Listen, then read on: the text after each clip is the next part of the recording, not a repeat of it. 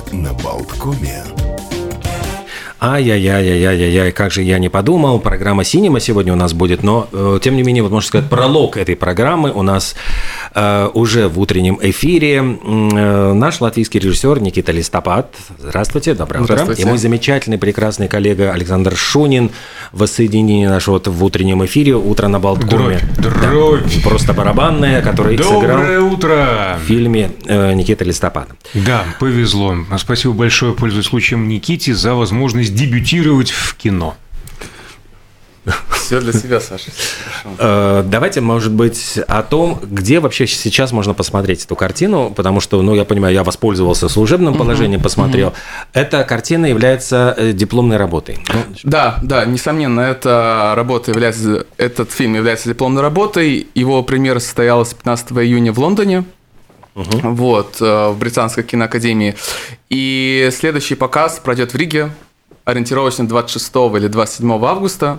Мы сейчас ведем переговоры с кинотеатрами, чтобы определить, где он будет проходить, и, соответственно, в какую именно из двух дат. Сразу возникает вопрос, короткометражные фильмы, а, насколько ведь их достаточно сложно прокатывать, обычно составляется какая-то программа, которая добивается до вот полного, можно сказать, метра, там полтора-два часа, и тогда их демонстрируют как в, в программе. Вот Каким образом находит путь к зрителю короткометражное кино? Все верно. В данном случае я могу говорить конкретно только за этот показ. Э, Мы добиваемся полной программы таким образом, что мы будем демонстрировать полную версию фильма, э, хронометраж которого составляет 30 минут. И плюс дополнительные 30 минут вопрос ответ с режиссером. Понятно, ну, то есть быть такой вот творческий Да, вечер. все верно. Э, Может быть, настало время нам э, рассказать несколько слов о самом фильме, как он появился, вообще о чем он, э, его на- название тоже во всяком Да, случае хорошо, прозвучало. без да. проблем, без проблем. А, фильм называется «Четыре солдата». Его идея появилась в 2020 году, когда вела съемка предыдущей короткометражки, которая в итоге срослась в одно единое целое. Называется «Виндиго». Она до сих пор не вышла, но поскольку она является сиквелом «Четырех солдат», они выйдут одновременно как один цельный фильм. Поэтому и хронометраж фильма составляет полчаса. Соответственно, это короткометражка, сюжет которой происходит во время Первой мировой войны на территории Латвии, но этот фильм не является историческим, не является военным. Он по жанру наиболее близок, если нужно дать какое-то жанровое определение этому, к психологическому триллеру и драме, я бы сказал. Вот, потому что синопсис фильма таков, что четыре солдата отправляются в лес, чтобы спасти пилота, который разбился на самолете там. Но чем больше они погружаются в лес, тем больше они сходят с ума. И кто выберется из леса, я не скажу по результату. Никаких спойлеров. Хорошо. Это была, я понимаю, дипломная работа, вот как раз в лондонской киношколе. Каким образом э, туда поступают и попадают? То есть, вот, может быть, начнем раз- раскручивать вот этот да, клубочек. Да, да, да. Вот, э, ситуация такая сейчас э, с брянскими киношколами, что когда ты поступаешь на бакалавр, на первый уровень высшего, попасть может любой, вот, в зависимости от того, как ты пройдешь творческий экзамен.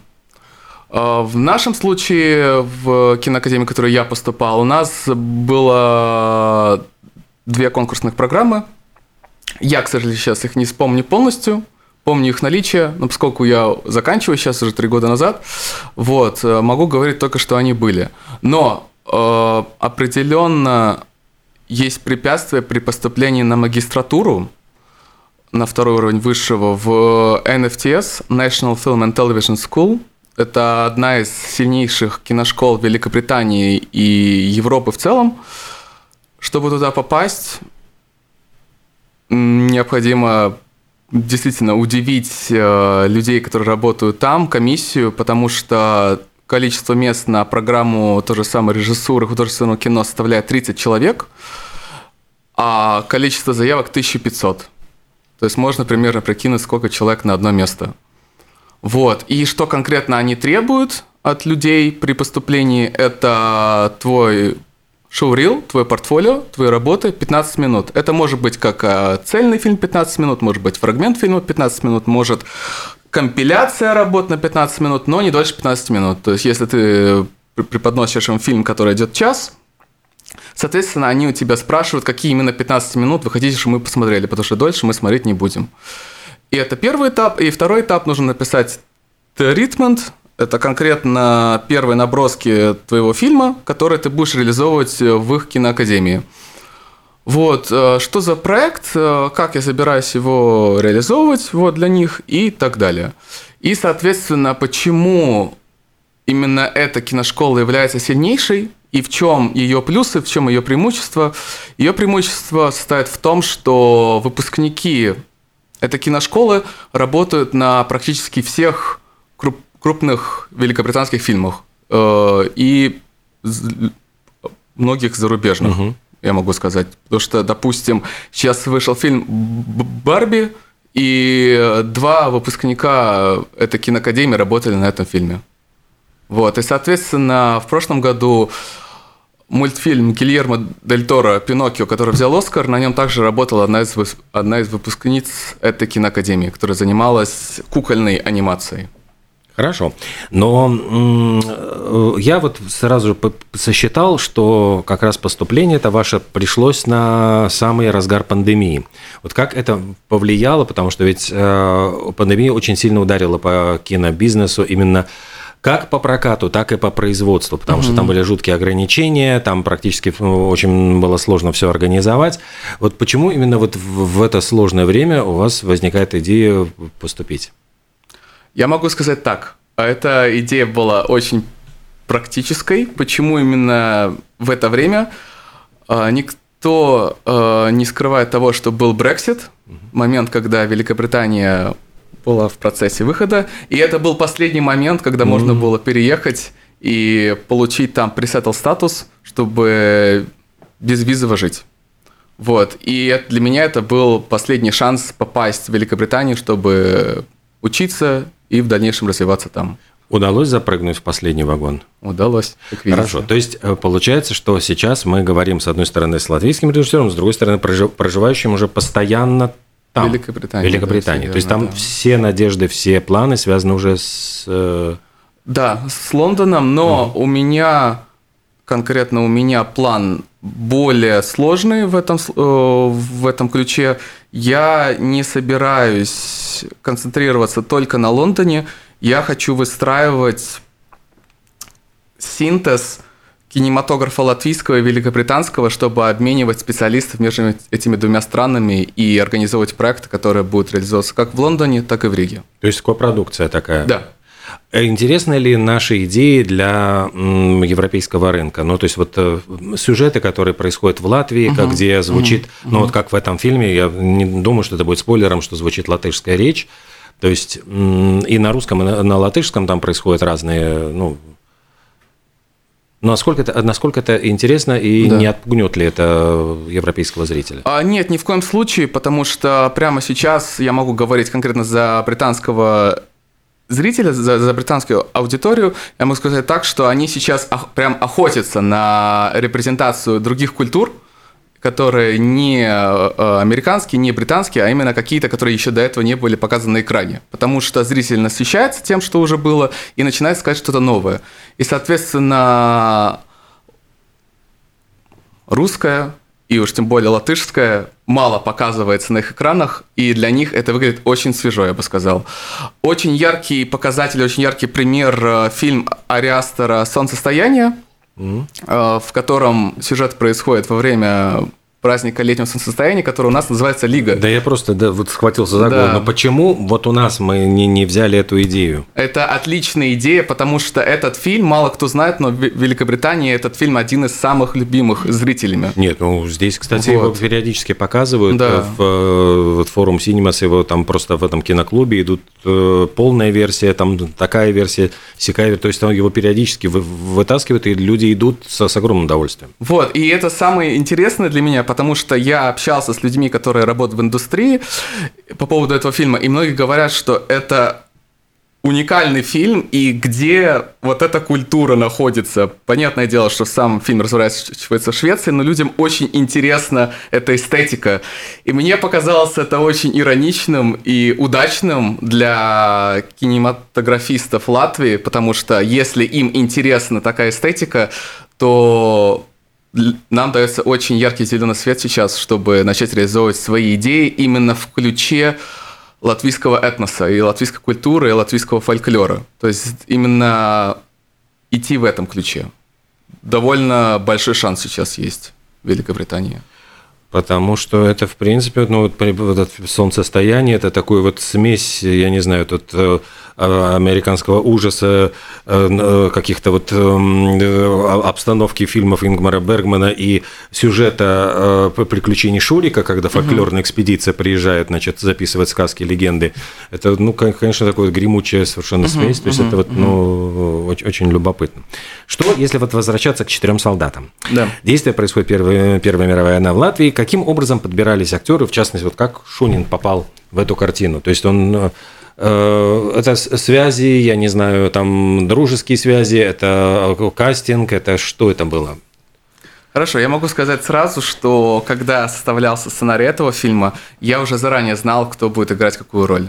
То есть у меня не было кастинга, я заранее уже знал, кого я хочу видеть в своем фильме и кто по моему мнению, должен в нем сыграть. И, соответственно, когда я шел к Саше, я уже шел в, во все тяжкие э, с надеждой на то, что он мне не откажет. И, как видите, все получилось. Не и Саша не отказал, не подвел. И, как мне кажется, блестяще сыграл блестяще, роль, действительно, роль доктора. Роль доктора как просто влетая легла, потому что это какой-то совершенно цельный персонаж, очень такой вот именно и со, с какими-то странностями, и с какими-то вот очень пугающими. А в то же время не пугало ли э, Никиту э, то, что Александр Шунин не профессиональный актер? То есть вот угу, не проще ли взять угу. э, каких-то ну, латышских актеров из театра, которые угу, э, ну, уже вот знают эту профессию, то есть в этой профессии внутри?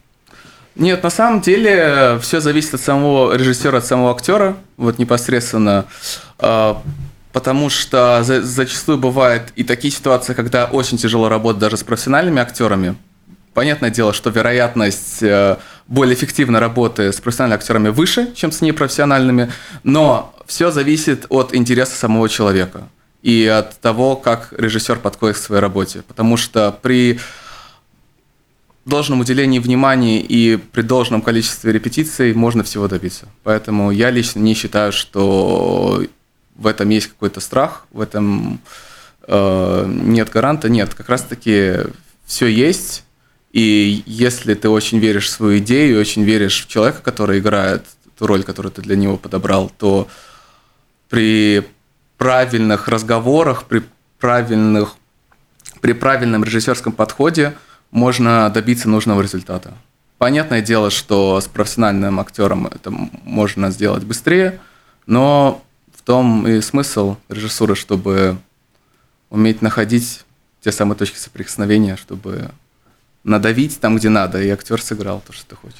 У меня сразу возникает тогда вопрос, э, каким образом снимается дипломная работа. То есть это выделяет киношкола деньги или нужно искать самому деньги. Угу. Опять-таки, ведь это Фильм можно снять ну, в одном помещении, если это современное угу. действие происходит в наши дни, то здесь нет проблем с костюмами. Угу. Тут нужны были костюмы, нужны были там оружие, винтовки того времени. Угу. А, ну, то есть вот насколько все это дорогостоящие проекты и откуда берутся средства? Ну вот, э, в данном случае киноакадемии, в которой я учился, она не выделяет никаких э, денежных средств на реализацию дипломных, э, дипломных работ. Она выделяет только э, непосредственно технику, при условии, если фильм снимается на территории Великобритании. Если ты снимаешь, в моем случае, за границей, то ты можешь оформить страховку на эту технику, и тогда они тебе дают возможность ее перевести в ту страну, в которой ты хочешь ее снимать. Вот, в моем случае я не рассчитывал особо на поддержку университета, потому что я заранее уже знал, что я буду снимать в Латвии. потому что у нас есть те локации, которые необходимы для фильма, и они в более близкой доступности, чем это могло быть в Лондоне, и в плане финансовых затрат они куда будут более выгодны, чем снимать в Лондоне, потому что в Лондоне придется ехать дальше, тратить на это больше средств, и плюс перевоз актеров из Латы тоже занимает определенные денежные затраты. Э, как происходил вот отбор остальных, может быть, несколько слов о других актерах угу, и угу. кто кто попал в картину? А, в главных ролях э, нашего фильма, помимо Александра Шунина, также снялись Виктор Йолкин, Рудольф Цирулис. Вот, отдельно хочу выделить их. Именно с Рудольфом получилась интересная ситуация у нас, потому что изначально эту роль должен был играть Джонни Бой. А, с ним у нас не получилось из-за его занятости. Соответственно, следующим кандидатом был э, Суперфин Герман. Mm-hmm. Тоже из-за сильной занятости э, не получилось. И образовалась, в принципе, необычная ситуация того, что на роль главного героя а мы из четырех солдат именно выделяли больше именно самого молодого, потому что через историю фильма он больше всех развивается и в итоге доходит до самого конца. Именно в психологическом плане. И почему-то иногда бывают такие какие-то производственные сложности, что сложно найти человека на эту роль. Вот, и мы прошли через одного, прошли через другого, и когда казалось, что надежды уже нет, и непонятно, кто будет эту роль играть, появился Рудольф, за что я ему очень благодарен, потому что, по моему мнению, это человек-машина, который способен сделать все, что угодно. Если необходимо заплакать, он заплачет в ту же секунду. Этот человек э, сделал очень много для этого фильма, и я уверен, что у него очень большое будущее в этом плане. К нам дозваниваются по телефону 67212-93-9. Я попрошу надеть наушники.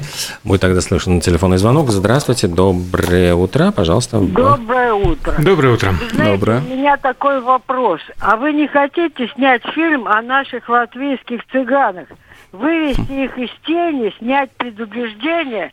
Ведь по радио 4 очень много рассказывают про них, и там есть талантливые люди во всех областях. Да и мы рассказываем тоже периодически, да. Спасибо. Да, спасибо. Интересно. Нет, ну да. Такой это... неочевидный вариант, да. Интересно. Ну, лично для меня. Вот. Я не задумывался снять именно. Ну, вот теперь задумаешься. Ну да, потому что, да. Да, ну, кстати... Контактами поможем, если я что. Я могу, да, дать контакты. Есть у нас же даже по музей э, вот истории э, латвийских э, да. ро, ло, именно ромов, Рома, они да. себя ромами как раз, ну, все-таки предпочитают называть.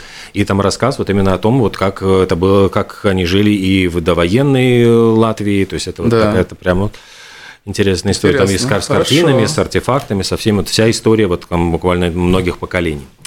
Да, но давайте тогда вот, ну, продолжая, возвращаясь э, к, к истории фильма, э, а, Действительно, где взять, ну то есть вот хорошо, есть угу. возможность, необходимость, точнее, угу. снять дипломную работу, где все-таки взять деньги на это? То есть, ну и сколько да, вообще, да. сколько вообще может стоить вот такого рода? Это хороший вопрос. Это вопрос, которым задаются, в принципе, mm. все и, и киноделы, и не киноделы. Откуда деньги на это все, на реализацию всех своих амбиций и идей. Я могу сказать, что каждый раз это большое испытание для людей, работающих в этой индустрии, которые только начинают. Потому что где, как, куда идти, у кого спрашивать. В конкретно в моем случае я начал откладывать свои собственные денежные средства на это задолго до съемок фильма. И э, ни для кого не секрет, что бюджет нашего фильма в итоге составил 10 тысяч фунтов. Вот, mm. поэтому можно каждую потраченную копейку увидеть на нашем экране. Это очень видно по тому, как выглядит фильм. Он сделан на мой взгляд, потрясающий. Я сейчас не говорю об этом только потому, что это наше кино. Я говорю об этом как человек, который мог бы даже быть с ним и не связан, и просто видеть его со стороны. Потому что... И тут я да, хочу прошу. добавить несколько слов, прошу прощения, mm. что прерву. А, все исключительно так, как говорит Никита. А, вложился и душой, и кошельком, и как угодно. По-честному, по-серьезному, от души, и э, наблюдая процесс немножко со стороны и будучи непосредственно внутри во время производства, я все это отношение видел. Я шел на съемки студенческого дипломного короткометражного фильма. Ну, соответственно, ай, мы там за 15 минут что-нибудь изобразим и разбежимся по домам. Ничего подобного.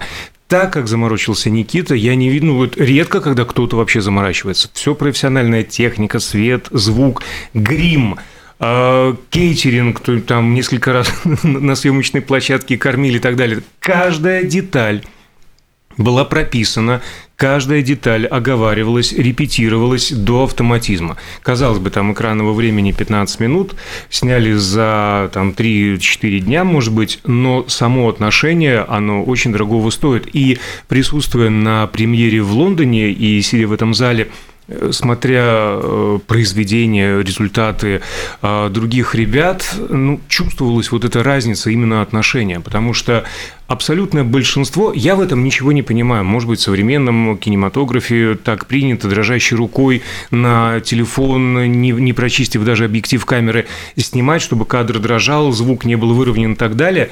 Вот Никита все точно наоборот – том числе музыка, которая была специально написана для этих 15 минут. Ну вот прям вот настолько. И опять же, я уже эту фразу сказал, с удовольствием повторю, чувствовалась разница, чувствовался абсолютно искренний подход.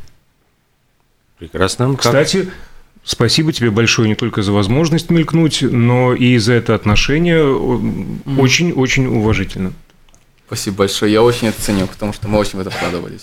Ну и вот действительно удалось а, сложить вот это, накопить деньги, а технику предоставили, я понимаю, значит, ну, вот самой, самой кино, киноакадемии для съемок.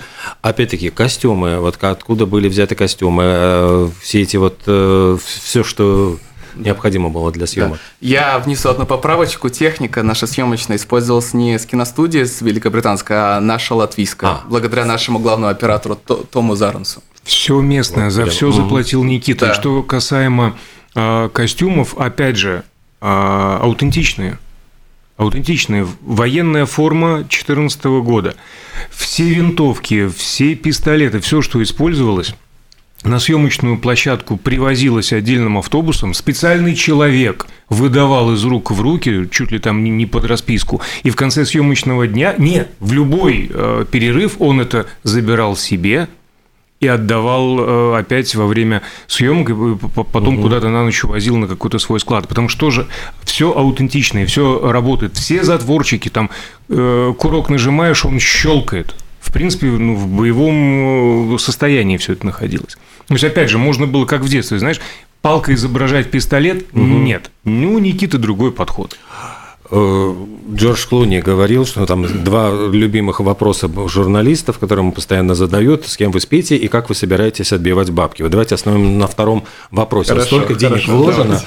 Вот как, э, как э, будет, есть ли какой-то план вернуть деньги, потраченные на производство 10 тысяч фунтов? А конкретно в, в данной ситуации мы не рассматривали коммерческой угу. никакой цели в фильме. То есть это непосредственно были инвестиции в сам фильм и в становление нашей съемочной команды угу. как таковой. Поэтому э, то, что будет происходить в Риге и, соответственно, следующий показ будет в Лондоне, там будут браться деньги за билеты. Угу. Вот, но непосредственно ввиду покрытия расходов за организацию мероприятий. Вот, сам же фильм мы никак финансово не собираемся отбивать, как раз таки наоборот. Мы инвестировали эти деньги, чтобы начать после показа фильма в Риге в августе, в конце, после показа фильма в октябре в Лондоне, э, начать э, круговой рандеву длиной в год э, по европейским и американским кинофестивалям, чтобы заявить о себе и открыть для себя новые двери в развитии. Э, я так все равно э, понял, поправьте, если не так, да. Эм, что будет э, продолжение этого фильма. Идея возникла даже раньше, и затем будет, возможно, какая-то история более длинная, где этот фильм будет частью просто. А, все верно, все верно. Получается ситуация такая, что мы изначально снимали фильм «Виндиго» в 2020 году, это короткометражка, которая должна вот-вот выйти. И «Четыре солдата» является приквелом, то есть фильмом, который по, по сюжету предшествует истории этого фильма, и, соответственно, они между собой сращиваются, потому что э, пилот, которого идут спасать четыре солдата, по результату следующей короткометражки становится главным героем ее. Mm. Вот. И Соответственно, в будущем этот проект э, мы будем раскручивать либо в полноценный полный метр, либо в трехсерийный сериал с любым хронометражом, вот, где история развивается вперед по времени, где каждый эпизод это отдельный временной период, но при этом главный злодей, антагонист э, всего фильма, он развивается в, обратную, в обратную сторону. То есть, если мы в первом эпизоде можем наблюдать его финальную версию, во втор... как он вообще к этому пришел, во втором эпизоде можно видеть путь его становления, как он стал тем, кем он стал, и, соответственно, в третьем эпизоде это его origin, это его происхождение, как он вообще появился, откуда он взялся и кто он такой. Э, кто автор сценария? Автор сценария я сам. Почему? Вот, вот насколько это да, часто распространено, да. то есть вот насколько это комфортно или наоборот, может быть, сложно самому писать сценарий? Угу, не, не угу, проще угу. ли взять какого-то человека со стороны, который, может быть, ну вот с, э, просто э, с его материалом, вот, ну, угу. когда это чужой материал, как, может быть, ну, там легче его дербанить, то есть да, под да, себя. Все верно, все верно, все верно, а, потому что да, это, это действительно правда. Работать с чужим сценарием гораздо проще, чем со своим, потому что у тебя пропадает вот это отношение к нему как к своему ребенку, что я не могу с ним ничего сделать, потому что я столько в него вложил, я не могу его поменять в угоду производства, в угоду каких-то еще определенных причин, очень тяжело это дается, вот. И с чужим сценарием дается легче, это действительно правда, но я могу сказать, что в моем случае у меня было очень давно, очень давно уже эта задумка, которую я долго вынашивал, и для меня было очень важно, чтобы именно я написал сценарий и срежиссировал это. Соответственно, мы писали сценарий, я консультировался с людьми по историческим моментам, по сценарным моментам, и работа над сценарием велась в течение двух лет. Вот, поэтому я могу сказать, что он действительно отполирован, и там все лишнее вытянуто, оставлено только все самое концентрировано, все самое важное, что действительно двигает сюжет, из-за чего фильм получился очень динамичным. Э, сразу, может быть, вот вернемся чуть-чуть на несколько шагов назад. Чему учат да. лондонской киношколе? То есть вот угу. мы видим, наблюдаем, что мы, в принципе, находимся сейчас в очень... Ну и пандемия это показала, угу. что действительно мир меняется. И да. вот эта старая как бы система студийная, когда студия выпускает фильм, прокручивает его в кинотеатрах, затем угу. он попадает, там выходит, условно говоря, там на DVD, которых сейчас уже нету, но там куда-то попадает дальше вот на телевидение. Она вдруг, ну вот сейчас это все куда-то уходит. Понятно, что что впереди большие перемены. Мы видим сейчас то, что происходит там тоже в Америке, где вовсю идет забастовка и актеров, и сценаристов, угу. которые страшно боятся искусственного интеллекта, боятся того, что, ну вот они просто хотят получить гарантии, что э, не, они не останутся без работы, потому что никто даже не, ну, не понимает, что куда дальше заведет вот это развитие технологий. И э, не получится ли так, что актеру придется, вот там он один раз подписал контрактик какой-то, и всю жизнь его э, лицо будет использовано просто для создания каких-то генерированных компьютером угу. образов. Угу. Ну это просто я очень долго говорю, но вот просто к тому, что идут большие перемены. Вот да, а, чему вот эти вот э, перемены, они как-то вы ощущали вот во время э, обучения, что вот э, что-то вот говорили, какие-то новые мысли, идеи, ребята, да, вот да, смотрите, да. вот уже по-старому не будет, значит, наверное, вот нужно будет думать вот об этом, об этом. Нет, нет, это абсолютная правда, особенно в первый год это очень сильно ощущалось, вот этот период адаптации под новые обстоятельства, потому что ни для кого не секрет, что это был 2020 год, период локдауна, когда весь мир был закрыт, и ты, будучи поступающим в киноакадемию и желающий снимать фильмы, задаешься вопросом, как ты будешь это делать, когда ты не можешь выйти на улицу, когда ты неоткуда взять камеру, потому что у тебя ее нет, ты ее еще не приобрел при переезде, а сама киноакадемия закрыта. Как будем делать, как будем выходить из ситуации. И это было достаточно интересным опытом, потому что ты учишься очень быть адаптивным, пытаться перестроиться и понять, как адаптировать непосредственно саму идею свою, так, чтобы она была реализуема в, тех, в той ситуации, в которой ты сейчас находишься, и как ее технически сделать. И, конечно же, у нас многие использовали для этого телефоны, кто-то использовал GoPro, кто-то использовал даже веб-камеру своего ноутбука, чтобы находить какие-то интересные творческие задумки для этого.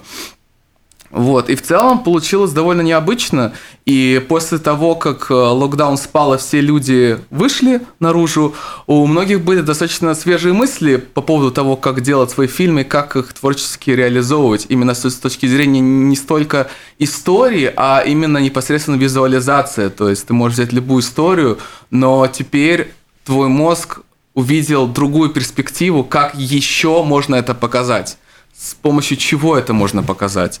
Потому что если до этого люди, в принципе, в большинстве случаев подходили к этому больше как к стандарту того, что вот у нас есть такие камеры, такой подход, и мы делаем только вот под такой схеме все наши фильмы, то сейчас очень много наблюдается экспериментов с камерами, очень много экспериментов с техникой, ни для кого не секрет, что есть уже много профессиональных фильмов, снятых на телефон, как, например, фильм, Ш, э, фильм Шона Бейкера, который у нас э, название которого у нас адаптировали «Мандарин», он э, был показан в Каннах. Этот фильм снят на iPhone. Это один из наиболее ярких показателей, когда кто-то начинает говорить про то, что вот есть фильм, снятый на iPhone, и это один из лучших фильмов, снятый на iPhone. По моему мнению, Долан тоже. тоже там снимал, э, да, показывали в Да, все верно. Да, Но да. нужно подчеркнуть важный момент. Не совсем все является тем, чем кажется.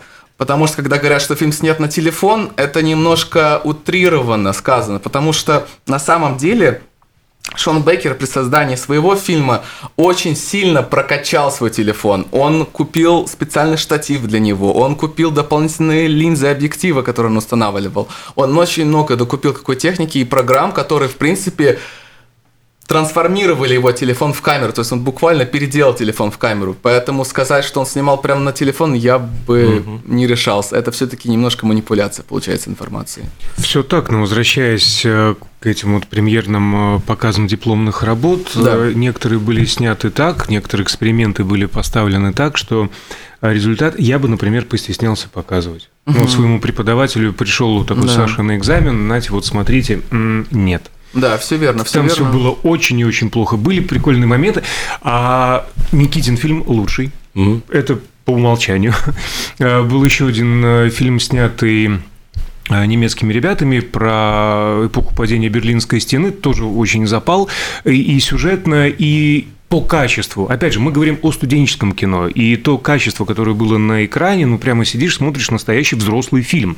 А из экспериментов, говоря про эксперименты, мне очень понравился, представьте себе, а, кто-то, не знаю, там, парень, девушка, неважно, а, из бутылок э, из-под напитков, ну там какие-то газировки, спрайты, колы, вот это вот все, а приделав к ним глазки, губки, э, сделал ну такой вот мультик. Mm-hmm это настолько э, свежо выглядело, хотя, казалось бы, даже в нашем детстве, там, 70-80-е годы, все вот эти вот э, кукольные мультфильмы, что-то похожее было, но вдруг сейчас, э, во время компьютерной графики, во время тотальных фильтров и обработки каждого кадра, вдруг появляется недопитая бутылка Кока-Колы, у, у которой нарисованы, ну, даже не нарисованы, вырезаны из картона красные губы, двигаются, глазки моргают, зал в шоке был.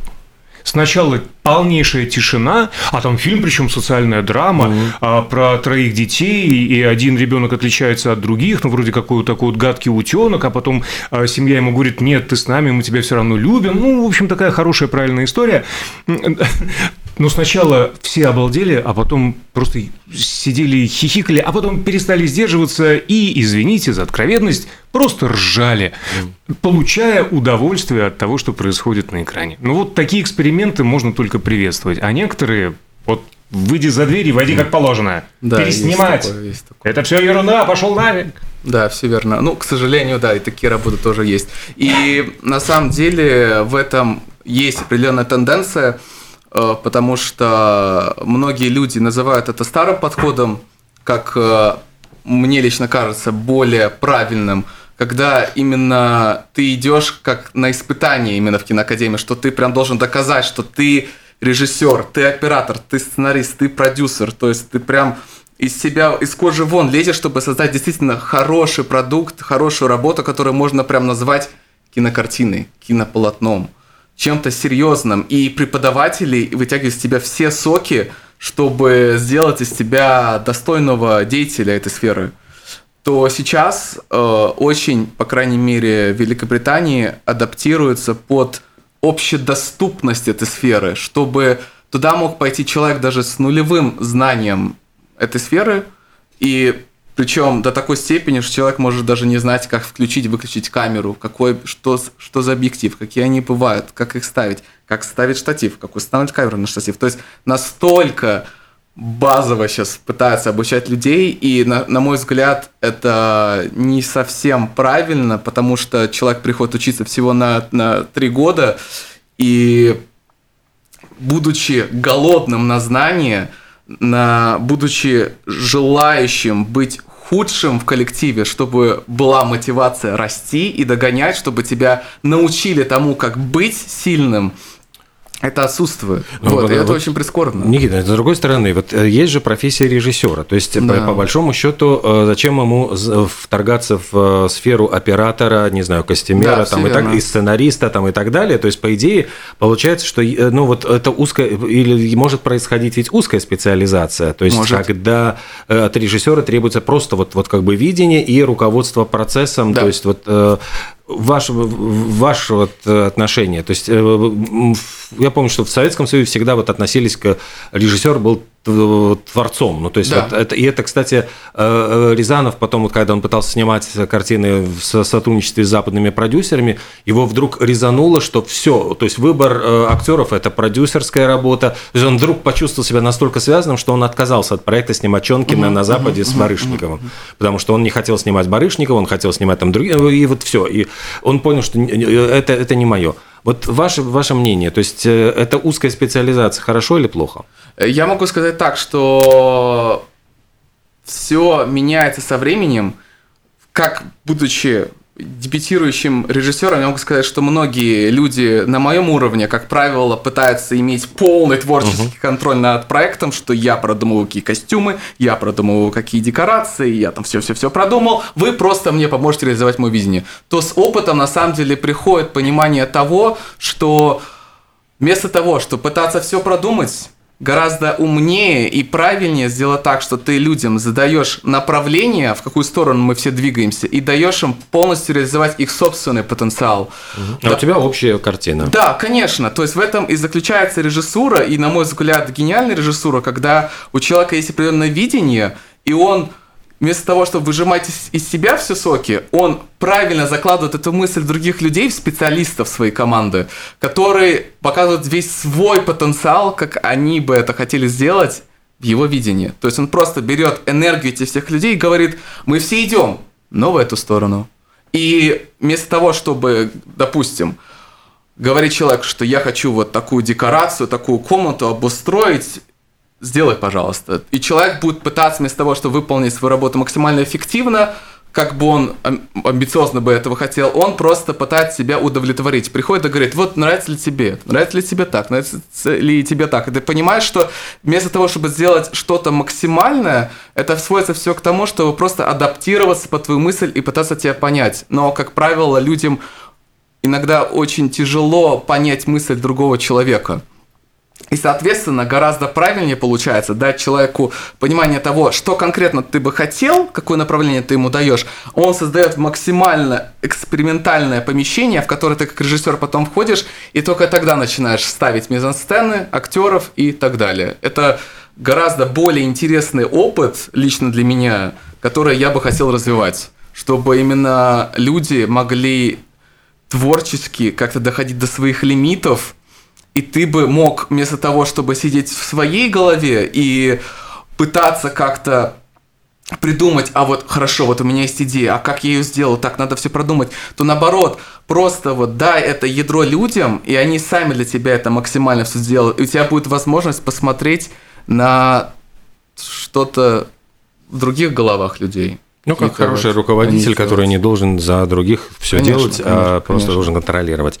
У нас буквально осталось две минутки. Во-первых, значит, хотелось еще раз э, проговорить, где и когда в августе это будет происходить. Пока еще неизвестно где, да? А, Мы сейчас ведем переговоры прямо сейчас с кинотеатрами по поводу того, где будем проводить и как будем проводить. И ориентировочная дата получается либо 26 августа, либо 27 августа вечер. Э, и второй вопрос, э, ну, уже вот, может быть, заключительный, что дальше? То есть вот э, мы уже упоминалось о том, что идея создать какое-то такое вот общее что-то, вот какую-то продукцию или что-то вот попытаться соединить, привнести идеи латвийского национального кино и показать их где-то вот совместить с европейским, и в частности с британским. Но с другой стороны, вот как говорил Юлий Цезарь, приезжая в какую-то провинцию, лучше быть первым здесь, чем вторым в Риме. Угу. Но вот нет ли вот эм, опасности остаться где-нибудь там ассистентом режиссера, значит, ну, на каких-то больших проектах, или э, лучше быть э, главным режиссером своего авторского проекта, но, может быть, меньшего масштаба? Ну, на самом деле, это очень все зависит от человека и от обстоятельств, в которых он находится потому что есть даже специалисты, которые имеют 10 лет режиссуры, но по-прежнему остаются первым ассистентом режиссера. И когда с такими людьми разговариваешь и задаешь им вопрос, почему ты, будучи таким талантливым, способным человеком, находишься на такой позиции, человек объясняет это тем, что он не готов брать на себя полную ответственность за проект, ему вполне хватает той работы, которая у него есть, и он на данном этапе не хотел бы этим заниматься, хотя, казалось бы, уже 10 лет работает.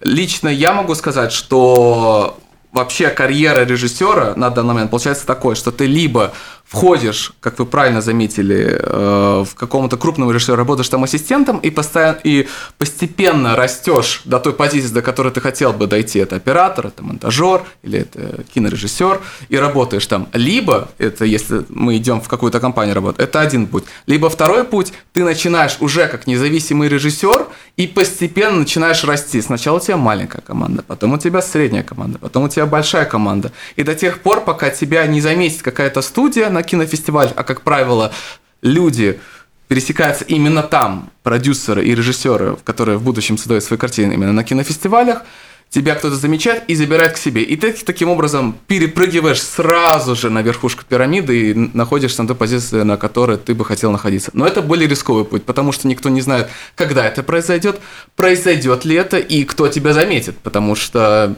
сами знаете, на кинофестивалях никогда не знаешь, кого встретишь. Ну, а мы знаем, что мы встретим Никиту Листопада в конце августа с фильмом «Четыре солдата». Никита Листопад, режиссер, и Александр Шунин сегодня были в нашей студии. Спасибо большое. Спасибо большое Всего за возможность.